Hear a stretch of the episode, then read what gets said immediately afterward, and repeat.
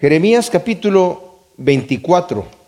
Acabamos de ver en ah, los capítulos anteriores cómo nos ha estado hablando el Señor acerca de los diferentes reyes que vinieron después de Josías. aquí mismo lo vamos a ver en este estudio de hoy, que la profecía de Jeremías, él empezó a profetizar a los 17 años, se calcula, durante el reinado de, a la mitad del reinado de de eh, Josías, que era un, rey que hizo lo bueno delante de Dios. El Señor había llamado a Jeremías, estando muy joven, a los 17 años, para eh, profetizar y Jeremías pues estaba en un, en un pueblo que estaba cerca de Jerusalén, de puros sacerdotes. El pueblo eh, anterior a, a Josías había estado bastante mal y aunque Josías hizo muchas reformas porque encontraron el libro de la ley en el templo, el padre de Josías era un padre terrible, ¿verdad? Encontraron que habían cerrado el templo y el templo estaba todo lleno de inmundicia y estaban adorando una serie de ídolos, sacrificando sus hijos a los dioses, Baal y Moloch en fuego. Era una cosa terrible. Muy pervertido el pueblo con las costumbres que tenían de los gente de los, de los cananeos que estaban ahí, por los cuales el Señor dijo que la misma tierra los estaba vomitando y les dijo a los judíos cuando ustedes vayan allí, no copien las costumbres de esa gente, sino extermínenlos completamente, no investiguen qué es lo que estaban haciendo, pero como no obedecieron al Señor, el Señor mismo les dijo, ahora como no los echaron, como yo les ordené, ellos los van a infectar a ustedes, van a ser espinos en sus costados y ustedes van a ser probados y eventualmente cayeron en las mismas perversiones que cayeron estas personas y ya no conocían al Señor, no conocían lo que decía la palabra de Dios, no conocían nada de Yahvé, nada, absolutamente.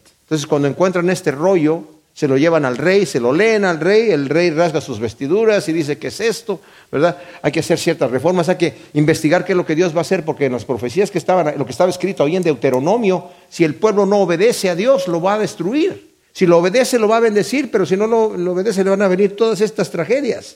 Y muy nervioso el rey manda a preguntar a una profetisa y la profetisa le dice, dice el Señor que efectivamente va a traer todas esas tragedias no se va a arrepentir, el daño ya está hecho. Pero como tú te enterneciste y tu corazón se enterneció y rasgaste tus vestiduras, tú vas a ser llevado con tu gente y no vas a ver todo este mal. Bueno, Jeremías empieza sus profecías a la mitad del reinado de este rey Josías y empieza bien. Aunque él no quería profetizar, estaba muy joven y le dice al Señor, yo soy muy, muy muchacho, aquí nadie me va a respetar. Entendamos que en aquella cultura a los viejos se les respetaba, a los jóvenes nadie les prestaba atención. Entonces el Señor le dice, no me digas que soy muchacho porque yo te voy a utilizar y yo te voy a dar la palabra que vas a decir y no tengas temor delante de ellos porque yo te voy a poner allí como un valiente y no les tengas temor porque si no yo te voy a hacer temblar. Entonces Jeremías se va con esta carga, ¿verdad? Tremenda de parte de Dios, o sea, yo te voy a equipar. ¿Y sabes, saben qué, mis amados? esto es impresionante. El Señor nunca nos envía a hacer una cosa a la cual Él no nos capacite. Y es impresionante ver a Jeremías cómo se presentaba con esos tremendísimos mensajes delante de reyes que lo querían matar. Porque estaba todo muy bien con Josías, pero después se muere Josías y sus hijos hacen lo malo delante de Dios. Terriblemente. Entonces ya no le iba muy bien a a Jeremías después, cuando se muere Josías, los siguientes reyes que quedaron eran tan perversos que el primero duró tres meses y el Señor lo quitó inmediatamente. El segundo duró once años, también perverso en gran manera. Y el que siguió duró otros tres meses y diez días. Y luego el último, Sedequías, también, todos perversos. Y durante todos esos reyes está predicando Jeremías. Lo que nosotros vimos anteriormente eran profecías que eran relacionadas a los reyes que sucedieron después de Josías, que fue Joacás, al cual Faraón lo quitó de ser rey, porque cuando Josías era rey, que era el rey bueno, el Señor se lo llevó de una manera muy especial. este rey Josías quiso pelear contra Faraón, que Faraón salió a pelear contra Asiria. Y Faraón le dice, no te metas conmigo porque el pleito no es contigo. Yo voy a pelear contra Siria. Tu Dios me dijo que saliera a pelear, a pelear contra Siria. Así que no te metas conmigo, no sea que te vaya a hacer daño. Pero él no escuchó, se disfrazó como uno de los soldados y lo mataron. Así fue como el Señor se lo llevó.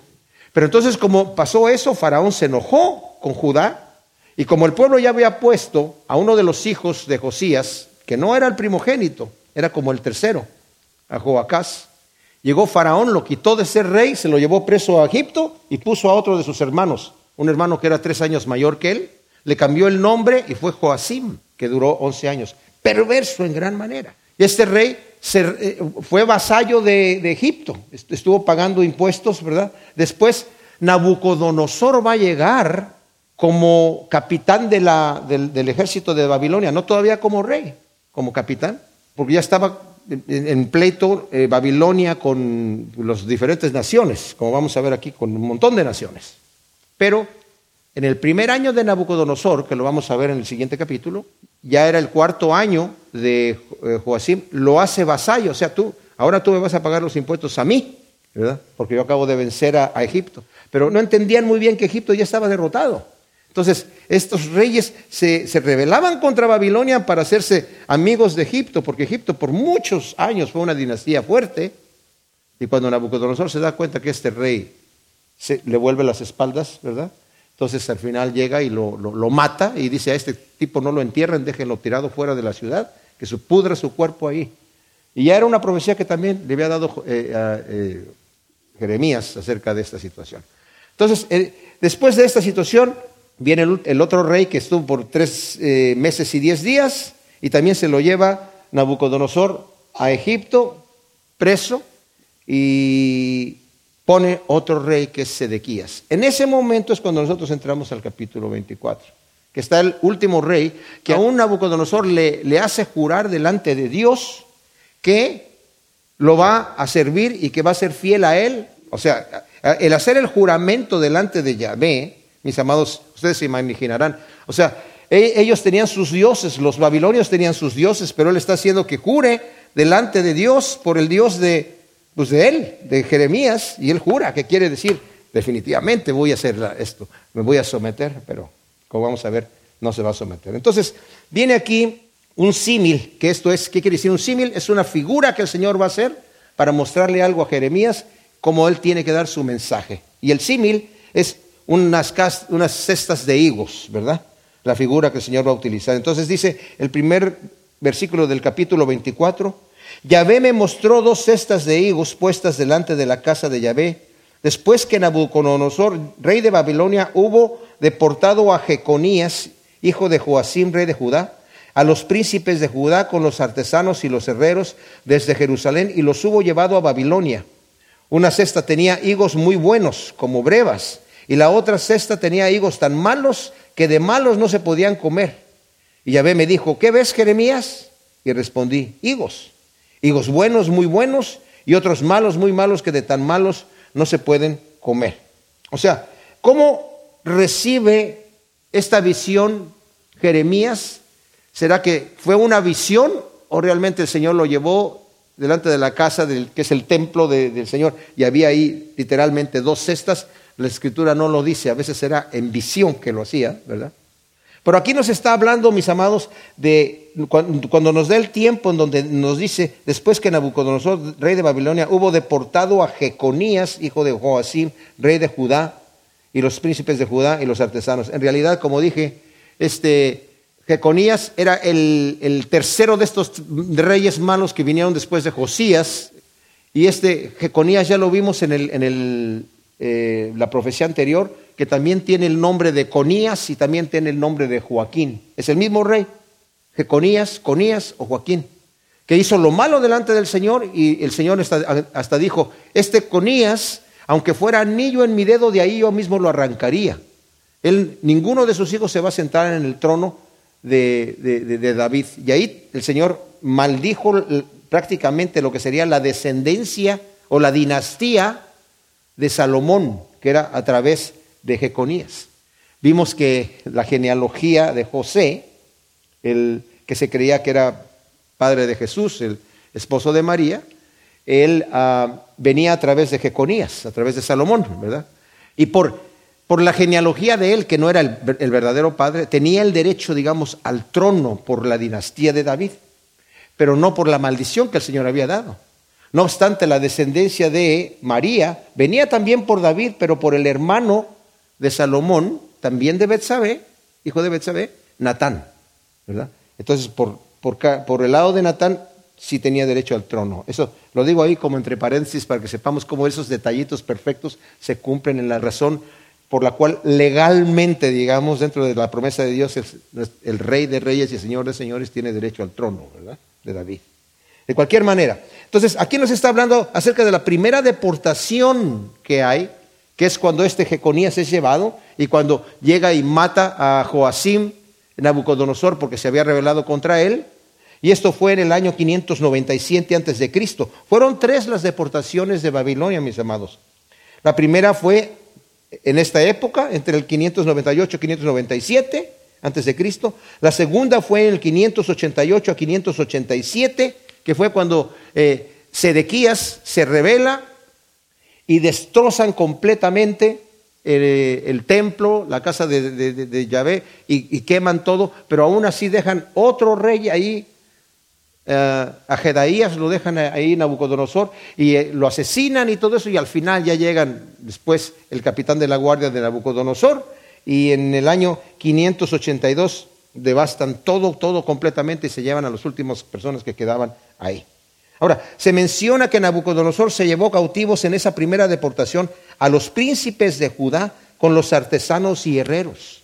Necesitaban artesanos, necesitaban herreros en Babilonia. Y esa primera deportación fue una deportación buena en donde encontraron lo mejor, ¿verdad? Fue cuando dejaron de rey, al, rey Sedequías, ok, tú te vas a encargar. Y el rey Sedequías juró delante de Dios, sí, yo, voy a, te voy a ser fiel, Nabucodonosor, aquí no hay ningún problema. Y pudieron haber vivido tranquilamente los judíos ahí. Todavía con su rey, con su palacio, con el templo y todo, pero pagándole impuestos a Babilonia. Toda la gente que se fue los que se quedaron allí dijeron, pobrecitos, se los llevaron cautivos, ¿verdad? Nosotros estamos afortunados que nos quedamos aquí, pero en realidad, como vamos a ver, es al revés. Jeremías les estaba diciendo, miren, déjense llevar por el rey de Babilonia, accedan a lo que él está diciendo y les va a ir bien. Si ustedes se rebelan y no, es que nos queremos quedar aquí, les va a venir la destrucción. Entonces, se los lleva. Y luego Yahvé le muestra a Jeremías las dos cestas con higos, una con higos muy buenos y otra con higos muy malos. Ahora, en esta primera deportación, mis amados, ¿quién se va? Como dije, se van los príncipes, se fue Daniel, se fue Ezequiel, se fueron los artesanos, se fueron eh, Sadrach, Mesach y Abednego, los amigos de Daniel. Gente que entraron, entraron bien, los recibieron bien en Babilonia, aunque eran, digamos, eh, cautivos, los trataron bien. A los artesanos también, los necesitaban allí en Babilonia. Entonces el Señor le muestra estos hijos. Y luego dice el, versículo 4, y vino a mí palabra de Yahvé que decía, ahora, cuando veamos esto de los higos, mis, amados, la higuera, si ustedes la conocen, la higuera en, eh, en primavera, por allí, mayo, junio, muchas veces da pocos higos. Ya la higuera que es madura, da poquitos higos, pero son higos grandes, muy, muy, muy sabrosos, muy ricos. eso se le llaman brevas, o sea, tienen todo el sabor, toda la energía del árbol, pero son muy pocos. Y ya después, eh, en agosto, por ahí, septiembre, es cuando empieza ya la, la cosecha de los otros higos. Pero de cualquier manera, los higos son muy perecibles. Eh, se echan a perder rápidamente, por eso es que es difícil encontrarlos en el supermercado, porque los corta uno y en poco tiempo se echan a perder. Entonces lo que está viendo aquí Jeremías es una canasta con brevas, con esos higos así grandes y deliciosos, y la otra con higos que ya se echaron a perder, ya están podridos. Entonces dice el versículo 4, Vino mi palabra de Yahvé diciendo, así dice Yahvé, Dios de Israel, como estos higos buenos, esas brevas, así consideraré para bien a los exiliados de Judá, a quienes envié desde este lugar a la tierra de los caldeos, pues pondré mis ojos sobre ellos para bien, y los haré volver a esta tierra y los edificaré, y no los derribaré, los plantaré y no los arrancaré, les daré un corazón para que me conozcan y sepan que yo soy Yahvé y ellos serán mi pueblo y yo seré su Dios porque se volverán a mí de todo corazón. O sea, el Señor le revela a Jeremías que la cesta con las brevas, con estos higos grandes, ¿verdad? Representa a los deportados que se fueron en la primera vez, en la primera deportación. Como dije, entre los cuales estaba Daniel, Ezequiel y los amigos de Daniel y otras muchas otras gentes, ¿verdad? Y está diciendo el Señor, eh, estos son los que a los cuales yo estoy poniendo mis ojos para bien. Cuando dije, anteriormente, cuando la gente buena se marchó al exilio, cosa que a lo mejor turbó el corazón de Jeremías, ¿por qué se están llevando a esta gente buena? Se la están llevando.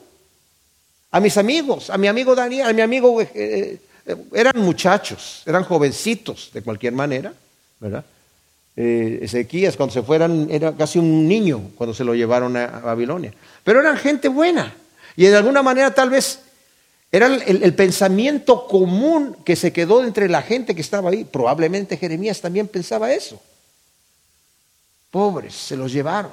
O sea, se llevaron a gente buena y se quedaron aquí los malvados, se quedaron aquí los, los que realmente están maldiciendo el nombre de Dios y los perversos y, se llevaron. Claro, también se llevaron otro tipo de gente, pero pensaron los que se quedaron ahí que les había tocado la suerte privilegiada de quedarse en el país y consideraban completamente perdidos a los que se fueron allá. Así lo pensaban. Cuando se fueron ellos allá, los que se fueron la primera vez, ellos mismos lo pensaban así también. Nos abandonó el Señor. Muchas veces nosotros podemos pensar eso, mis amados. El Señor está haciendo cosas en nuestra vida y las cosas no van como nosotros pensamos que deben ir. Y de repente le estamos pidiendo al Señor que nos lleve de una manera o que haga tal cosa y, Señor, no, quisiste hacerlo. y a veces como que nos enojamos. ¿Por qué estás haciendo eso? Pero yo les digo una situación, mis amados. El Señor, dice la Escritura en Romanos, ¿verdad? 8:28, todas las cosas ayudan para bien a aquellos que aman a Cristo Jesús. Cuando yo le dejo al Señor que Él tome la decisión de lo que va a pasar con mi vida, me quedo tranquilo. Debo de quedarme tranquilo. Aunque a mí no me guste lo que está pasando, ni modo. ¿verdad? El Señor tiene un plan. ¿Verdad? Cuando el Señor hizo eh, que se hiciera el censo allí en Judá, ¿verdad? Y de repente María está encinta y tiene que levantarse y se la tienen que llevar a Belén, desde donde estaba, desde Nazaret, para, para ser registrada. Y a lo mejor, ay Señor, ¿por qué haces esto y permites que este tipo haga esta situación? Porque tenía que ser registrada en Belén para que se cumpliera la profecía que de Belén tendría que venir. Y después que ah, empieza la persecución con, con Herodes, es que te tienes que ir a Egipto para que se cumpla la profecía de Egipto. Eh, llamé a mi hijo. O sea, el Señor tiene todas las cosas planeadas perfectamente bien. Y aquí en este caso, como dice el Señor, ellos, estas son las brevas, son las que son mías, son las que yo estoy escogiendo, las tengo preparadas, tengo algo que hacer con ellos. ¿Y qué es lo que el Señor va a hacer con ellos? Pues los va a purificar. Tienen que pasar por, por ese, ese fuego para ser purificados, para que cuando regresen ya no sean más idólatras, estén purificados y sirvan al Señor de todo corazón. Por eso dice aquí, dice, pues dice, van a ser esos a quienes envié, dice el Señor, yo los envié. Yo, los, yo soy el que los estoy enviando, dice el versículo 5. No es que Nabucodonosor se lo está llevando por sí mismo. Les daré un corazón para que me conozcan y sepan que yo soy Yahvé y ellos serán mi pueblo y yo seré su Dios porque se volverán a mí de todo corazón. O sea, le explica el Señor a Jeremías que fue él mismo que los envía a Babilonia y que no solo velará por ellos para bien, sino que además va a cambiar sus corazones para que se vuelvan a Él de todo corazón, para poderlos bendecir. Nosotros no aportamos nada al Señor, mis amados, nada. No le damos al Señor nada que a Él le falte. Al contrario, lo único que le damos son problemas, ¿verdad? Pero el Señor a nosotros nos da todo lo que nosotros necesitamos. El Señor quiere que nos acerquemos para bendecirlos. Pero luego dice, en el versículo 8, pero como los higos malos, que de tan malos no pueden comerse, así son aquellos de quienes dice Yahvé, así entregaré a Sedequías, rey de Judá, y a sus príncipes y al resto de Jerusalén, los que hayan quedado en esta tierra, y los que habitan en la tierra de Egipto. Los convertiré en espanto, en mal para todos los reinos de la tierra oprobio y mal ejemplo, insulto y maldición en todos los lugares a donde los arrojaré. Y enviaré contra ellos la espada, el hambre y la pestilencia hasta que sean exterminados de la tierra que les di a ellos y a sus padres. Wow, wow, wow, wow. Entonces los higos malos, mis amados, son el rey Sedequías y sus príncipes, los sacerdotes malvados, los falsos profetas y el resto de Jerusalén junto los que, con los que irán a Egipto. Miren, el rey Sedequías llamaba a Jeremías para preguntarle, ¿qué dice el Señor? Y a veces Jeremías ni quería ir porque decía él, bueno, tú eres un rey muy cobarde. Tú me entregas en mano de los príncipes que decían, hey, ese profeta que está allí está desalentando a la gente, hay que castigarlo, hay que matarlo. Bueno, ustedes son los príncipes, hagan lo que ustedes quieran, está en sus manos. Y agarraban a Jeremías y lo torturaban terriblemente, lo querían matar. Entonces llega un momento donde Jeremías le dice, oye, por favor. Dice, bueno, dime, ¿qué dice el Señor? Si te digo, me vas a, me vas a matar. No, no, no, dime, dime, dime. Dice el Señor que te, te, te entregues al rey Nabucodonosor, que te arrepientas de haberte revelado, nada te va a pasar. No, pero ¿qué tal si se enoja? No se va a pasar. ¿Y qué tal si la gente me entrega? No te va a pasar nada el Señor. ¿Y qué tal si los príncipes? Que no te va a pasar nada. Pero si no te entregas al rey Nabucodonosor, la espada va a venir contra ti. Ay, es que no sé qué hacer. Así estaba Sedequías. Entonces, como Sedequías no quiso obedecer, eventualmente ahora va a venir la espada contra él. Y la situación va a ser así, que va a estar sitiada Jerusalén y al final no va a poder escapar, eso lo vamos a ver en el siguiente capítulo, ¿verdad? La suerte que le va a venir a, a esa persona. Pero todos los príncipes y todos los falsos profetas y todos los gobernantes que estaban ahí también estaban en contra de Jeremías y en contra de lo que el Señor estaba diciéndoles. El Señor les dijo, solamente hagan juicio, solamente hagan justicia y yo los voy a establecer aquí. Ellos no querían hacer justicia, querían conservarse sus maldades y por eso viene esta situación aquí. O sea, por su obstinada rebelión, ahora Yahvé los se va a entregar a la espada, al hambre y a la pestilencia y llegarán a ser espanto, oprobio y mal ejemplo, insulto y maldición a los lugares de donde serán arrojados. ¡Wow! O sea, cuando la gente los vea van a decir, ¡Wow! ¡Qué terrible! ¡Qué gente tan torpe! ¿Qué dirá el impío cuando esté en el día del juicio y vea que los justos son llevados a la gloria y que él escogió por su necedad y obstinación no acercarse a los brazos de misericordia del Señor, mis amados? ¡Wow! ¡Wow! ¡Wow! Va a ser un día, por eso la, Escritura le dice, va a ser el, el lloro y el crujir de dientes de desesperación. Impresionante.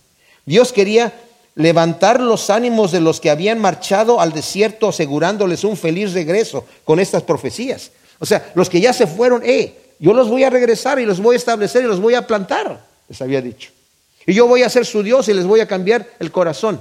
No se están yendo para siempre, yo los voy a regresar. Esas son las brevas, esos son los hijos buenos, los que se fueron la primera vez y humillar los ánimos orgullosos de los que permanecerían en Jerusalén, asegurándoles un miserable cautiverio.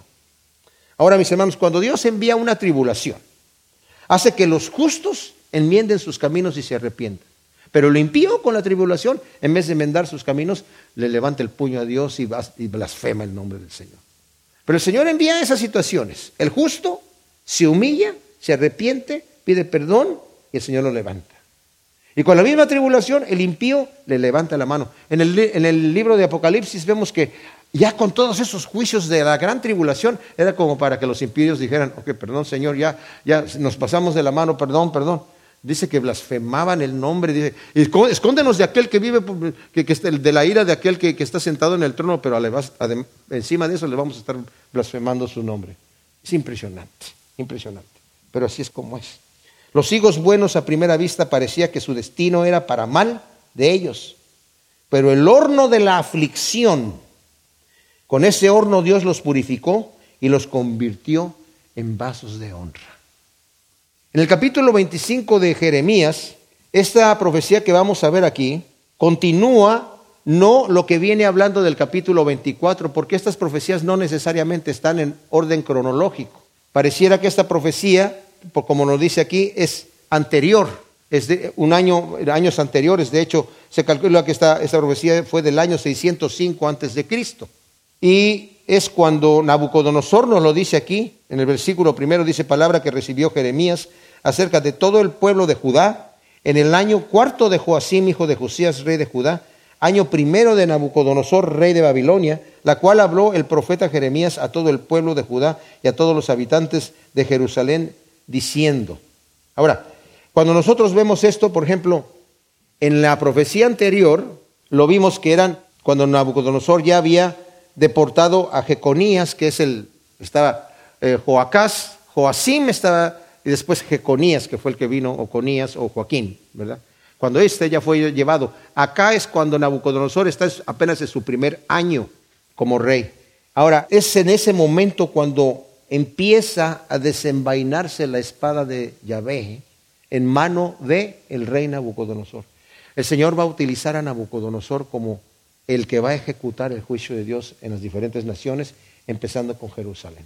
Es algo que a veces no podemos entender nosotros cómo el Señor utiliza un impío, pero así es como es, ¿verdad?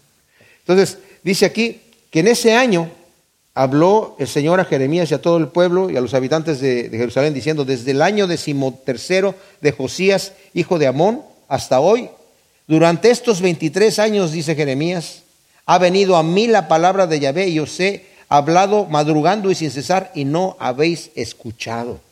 Wow. O sea, Jeremías hace notar al pueblo de Judá y a todos los habitantes de Jerusalén que desde el año decimotercero de Josías, eh, Josías reinó por 31 años, ¿verdad?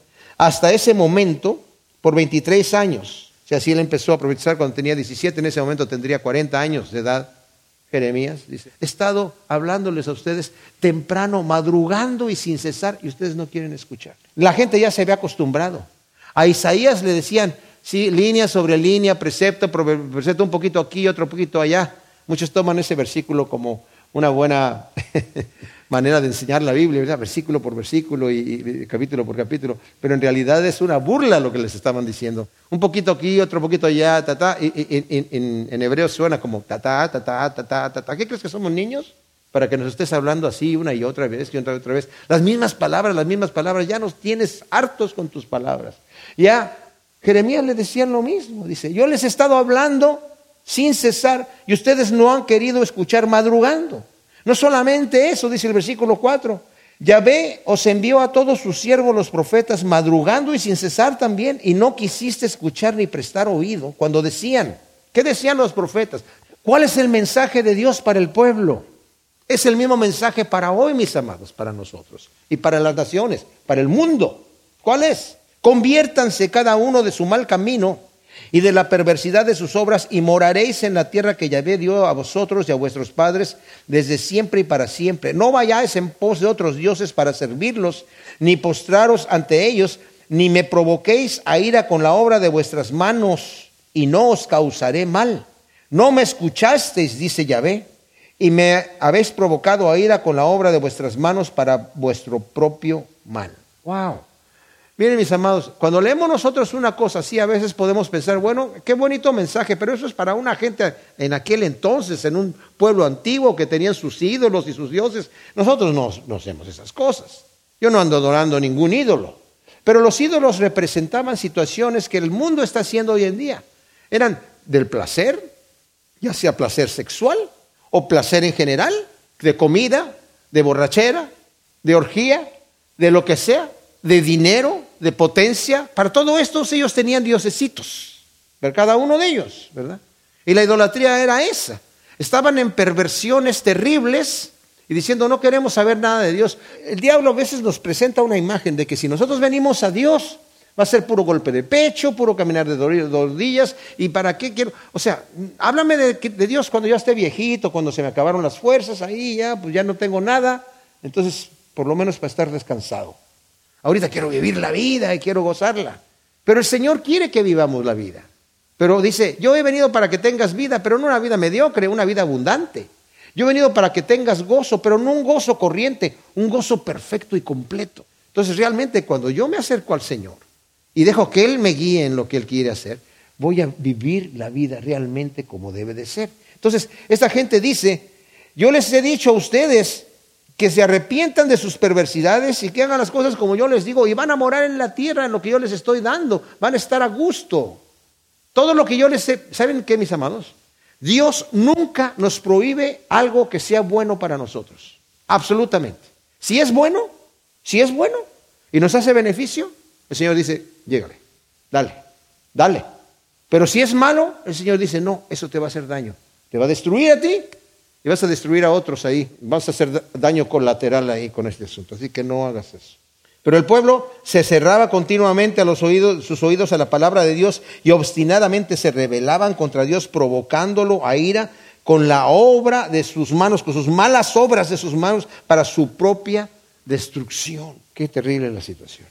Entonces dice el Señor en el versículo 8, por tanto, así dice Yahvé Sebaot, por cuanto no habéis escuchado mis palabras, yo mandaré por los pueblos del norte y por Nabucodonosor, rey de Babilonia, siervo mío, dice Yahvé, y los traeré contra esta tierra, contra sus habitantes y contra todas estas naciones de alrededor, y los consagraré al exterminio, y los convertiré en objeto de espanto, burla y desolación perpetua. Haré desaparecer de entre ellos el grito de gozo y el grito de alegría, el canto del novio, el canto de la novia, el rumor de las piedras de moler y la luz de la lámpara. Y toda esta tierra se convertirá en desolación y ruinas. Y estas gentes servirán al rey de Babilonia durante setenta años.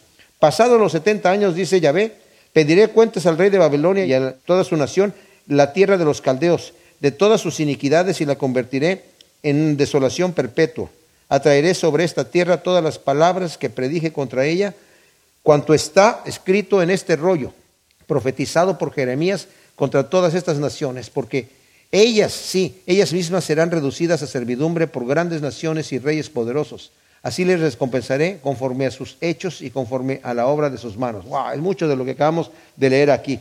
Lo primero que dice el Señor aquí dice, por tanto, así dice Yahvé, dice el versículo 8, Sebaot, o sea, Jehová de los ejércitos, por cuanto no habéis escuchado mis palabras yo mandaré por los pueblos del norte y por Nabucodonosor, rey de Babilonia, siervo mío. ¡Wow!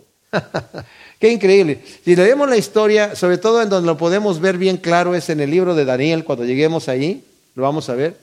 Nabucodonosor era un hombre que, como dije, era el capitán del ejército cuando su padre era rey, y había visitado eh, Jerusalén, pero no la habían sitiado. Después ya cuando él llegó a ser rey fue cuando llegó e hizo vasallo a Joacim. Y Joacim le dijo que sí, pero después se rebeló contra él. Entonces llegó por segunda vez Nabucodonosor y ahí sí sitió la ciudad, se llevó a los cautivos, como acabamos de ver aquí al inicio de este capítulo, ¿verdad?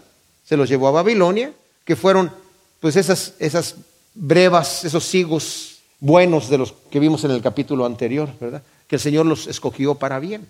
Pero Nabucodonosor era un hombre muy orgulloso y cuando leemos en el libro de Daniel, primeramente vemos que Daniel entró con sus amigos allí a Babilonia y Daniel se propuso en su corazón no contaminarse. ¿Y qué pasó con Daniel? Pues que no se contaminó. Y sus amigos también no se quisieron contaminar con ninguna de las costumbres raras que tenían allí. Y como los hicieron eunucos, los entregaron en manos del jefe de los eunucos y, Daniel le dijo, mira, permítenos no comer la comida que el rey nos está enviando, porque era, si el rey te enviaba una comida de parte de él, te, la comías o te morías.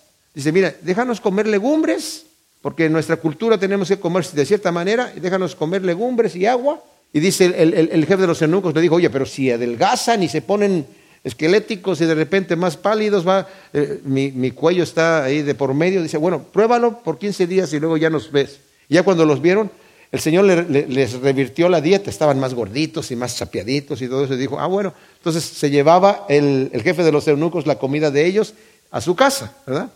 Pero el Señor eh, honró esa situación en Daniel. Después Nabucodonosor tiene un sueño y nadie se lo puede decir. Y Nabucodonosor, nadie le puede decir ese sueño, dice, bueno, entonces quiero que, ah, porque manda llamar a todos los sabios y los sabios le dicen, bueno, dinos el sueño y te vamos a decir la interpretación. Se me olvidó el sueño.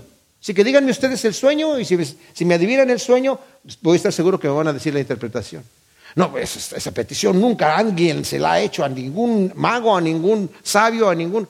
Pues si no me dicen el sueño y su interpretación, se van a morir. Y se sale el decreto que maten a todos los sabios de Babilonia y pues Daniel y sus amigos estaban entre esa gente. Entonces Daniel le dijo, mira, espérate, le dice al jefe de la guardia, déjame orar con mis amigos, oran y dicen, ya, tenemos la solución. Y va con Nabucodonosor y le dice, mira, tu sueño es este. Soñaste que había una, una gran imagen con la cabeza de oro y después tenía un pecho de, plata y después tenía un vientre de bronce y tenía muslos de hierro y pies de, hierro y, y, barro fundido. Y después hubo una roca que no cortaba de mano que le pegó en los pies y la desmenuzó y todo ese oro y todo eso se desintegró y esa roca creció para ser una gran montaña. Y el sueño es este, Nabucodonosor. De esa cabeza de oro eres tú, tu reino que Dios te ha puesto allí.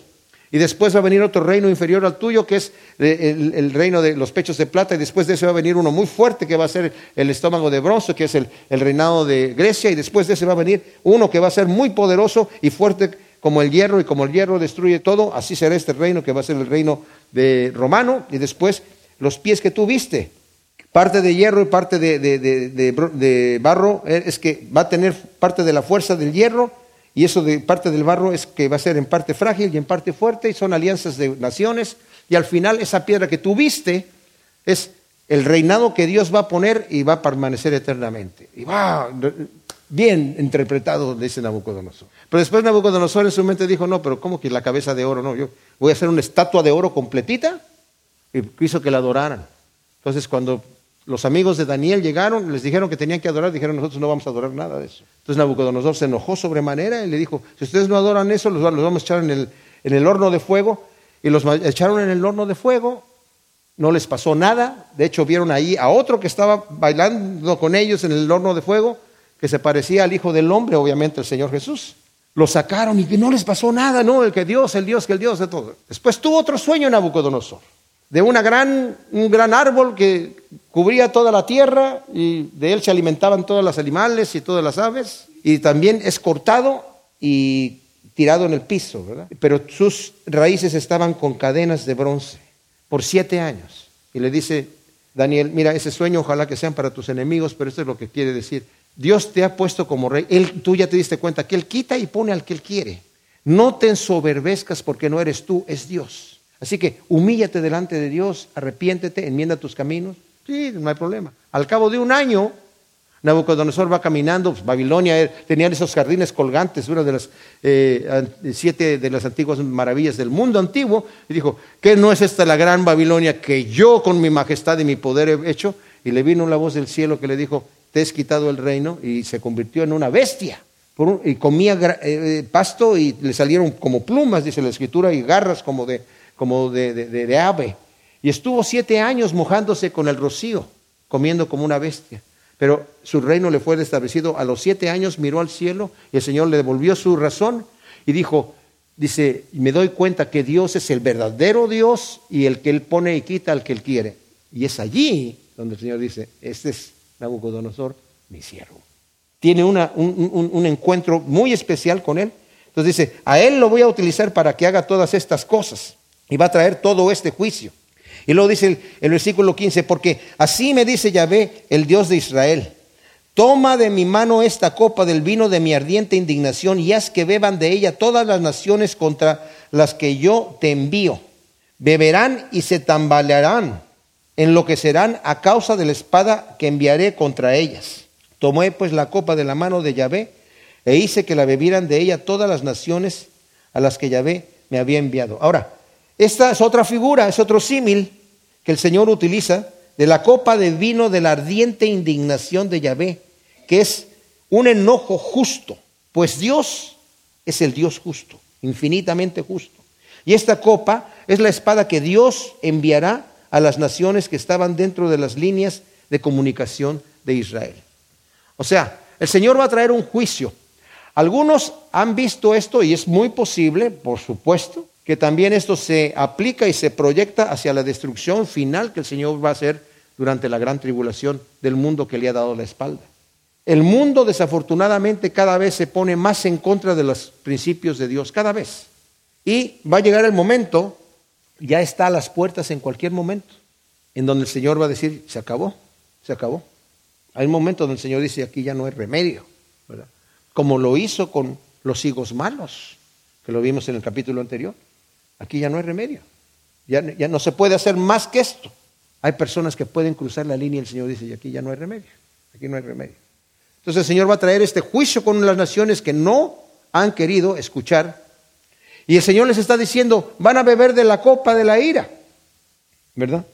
Y luego va a mencionar a las diferentes naciones, pero va a empezar con Jerusalén.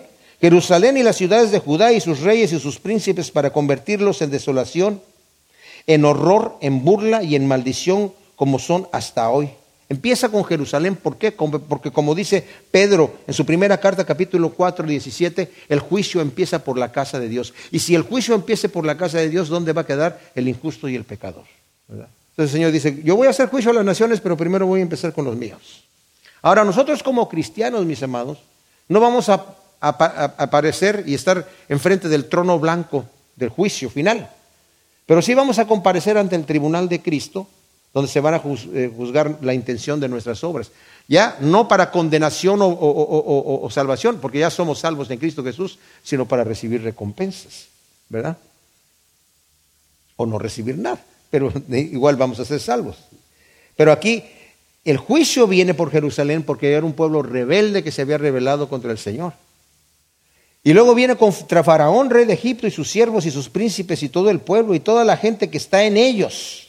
Todos los reyes de la tierra de Uz y todos los reyes de la tierra de los filisteos.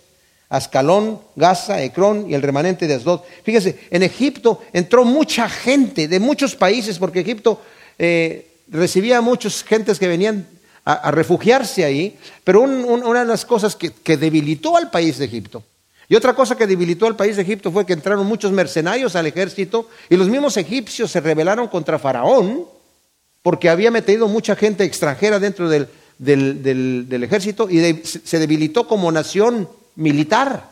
Y después llegó Nabucodonosor y la hizo pedazos. Acabó con Egipto. Entonces dice aquí, eh, bueno, la espada que el Señor está utilizando justamente es la espada de Nabucodonosor. Y también a, eh, a Gaza, Ecrón, o sea, la Filistea ya había, había sido, eh, había quedado nada de Filistea, ¿verdad? Había sido destruida también por otro, otro faraón ahí.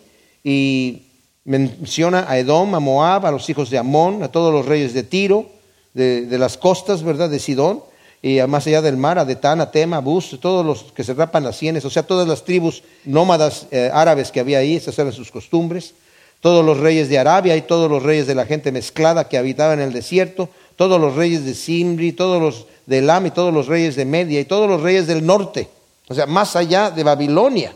Ahí estamos hablando ya de no, ya no países limítrofes con Jerusalén, sino también otros, otros pueblos más arriba del mundo que están sobre la faz de la tierra. Y el rey de Sheshak beberá después de ellos. Ahora, esta palabra Sheshak es una, eh, una cosa que está haciendo aquí Jeremías, ¿verdad? Porque eh, él sabe que a lo mejor eh, va Nabucodonosor a escuchar de las profecías de él y utiliza una forma críptica Babilonia es Babel y las letras son BBL, BBL. Eh, eh, al escribir las letras BBL, en hebreo era Babel. Entonces él utiliza al revés, por ejemplo, lo que hacían es que si es una A, vamos a ponerle Z. Si es B, le vamos a poner W o Y, ¿me entiendes? O sea, lo, hacían así al revés. Entonces el Sheshak viene a ser es SH, que significa Babilonia, para que no se dieran cuenta Nabucodonosor. Le dirás pues así, y así dice Yahvé Sebaot, Dios de Israel, bebed, embriagaos y vomitad, caed y no os levantéis más de la espada que yo envío entre vosotros. Y si rehusan tomar la copa de tu mano para beber, eso quiere decir, tú, ¿qué es lo que es darle la copa? Es decir la profecía. Y si rehusan decir, no, eso no nos va a pasar, les vas a decir, o oh, no, sí, la van a beber. Lo que les estoy diciendo les va a llegar. ¿Sí me explico? O sea, la copa es la profecía que está diciendo Jeremías. Y se dice, no, a ti no te vamos a escuchar, no vamos a entender eso. Es que eso va a venir, sí o sí. Sí o sí va a venir. Así dice Yahvé, la beberéis sin remedio, pues he aquí, si comienzo desde a desencadenar el mal en la ciudad sobre la cual es invocado mi nombre, ¿quedaréis vosotros impunes? No quedaréis impunes, pues yo convoco la espada contra todos los habitantes de la tierra, dice Yahvé Sebaot. Por lo tanto, les dirás estas palabras, y aquí vienen ya las palabras de juicio contra todas estas naciones, mis amados. Y les dice, Yahvé ruge desde lo alto, desde la morada de su santidad, hace resonar su voz, ruge con fuerza sobre su morada, entona la copla de los que pisan el lagar contra todos los habitantes del mundo. O sea, en muchas ocasiones se menciona al Señor rugiendo como un león cuando está a punto de dar el castigo. Y el lagar, al pisar el lagar también significa eso. Dice, ¿por qué están manchados tus vestidos de rojos? Porque he pisado el lagar y están manchados de la sangre de mi enemigo. En el Apocalipsis dice que llega el Señor vestido en un caballo blanco con los vestidos manchados de rojo de la sangre de sus enemigos. Sí, hablamos del Dios de amor y de misericordia, de Cristo, del amor, pero viene un momento donde ya no viene el Cristo sufriente Viene el Cristo que viene a tomar el reinado por la fuerza, mis amados. Y el mal va a ser castigado. Y va a ser castigado duro. Y ese día va a ser tremendo. Así que mientras se dice, hoy dice el Señor, ven, porque la, la salvación. Estaba leyendo en, el internet que los judíos dicen salvación. ¿De qué estamos? ¿Para qué están hablando los cristianos de salvación? ¿De qué nos tenemos que salvar? Entendemos salvación. Si me estoy ahogando, sálvame. ¿Sálvame de qué? Sálvame de la ira del Señor. Sálvame de la ira de la condenación. Eso es lo que el Señor nos está salvando, ¿verdad? Del juicio del pecado. Dice, su eco resuena hasta los confines de la tierra porque Yahvé entabla pleito con los gentiles y viene a juzgar a todos los hombres y a hacer ejecutar a los culpables, dice Yahvé. Notemos que no dice nada de los justos, los justos están con el Señor. Así dice Yahvé Sebaot, mira la calamidad, pasa de nación en nación, un gran huracán se levanta de la parte más remota de la tierra, los muertos por Yahvé yacerán del uno al otro extremo de la tierra no serán llorados ni recogidos ni enterrados, sino que serán como estiércol sobre la faz de la tierra. Gemid, pastores, y clamad, revolcados en la ceniza, mayorales del rebaño. Aquí le está hablando a los reyes, a los falsos profetas y a toda esta gente que estaban a cargo de como líderes. Los días del degüello y de vuestra dispersión serán cumplidos, caeréis como un vaso precioso. No habrá refugio para los pastores ni escape para los mayorales del rebaño voz del clamor de los pastores y del gemido de los mayorales del, rebaño, porque Yahvé ha destruido sus pastos. Los pastizales han sido reducidos al silencio a causa del ardor de la ira de Yahvé. Ha abandonado Juan León joven su guarida, porque el país se ha convertido en horror por la fiereza de la espada opresora y a causa de su ardiente ira. O sea, esto todo es fruto de la ira de Dios contra el pecado. El Señor me pide a mí que yo me aparte de eso y me refugie en Él. Y si me identifico con Cristo Jesús, mis amados, soy justificado. Pero si no, voy a tener que sufrir el castigo de la ira de Dios, porque no me quiero refugiar en Cristo Jesús. El Señor me dice, ¿por qué tienes que morir? Dice al impío, yo no quiero la muerte del impío, dice el Señor en Ezequiel. ¿Por qué hace morir? Y el pueblo de Israel decía, porque yo quiero. Pero el Señor es misericordioso para levantarnos y darnos a nosotros, como les dijo anteriormente, yo pongo delante de ti el camino del bien y la vida y el camino del mal y la muerte, tú escoges. Gracias Señor, te damos en nombre de Cristo Jesús por tu palabra. Te pedimos que tú siembres esto en nuestro corazón como buena semilla en buena tierra para que produzca su fruto al ciento por uno en nombre de Cristo. Amén.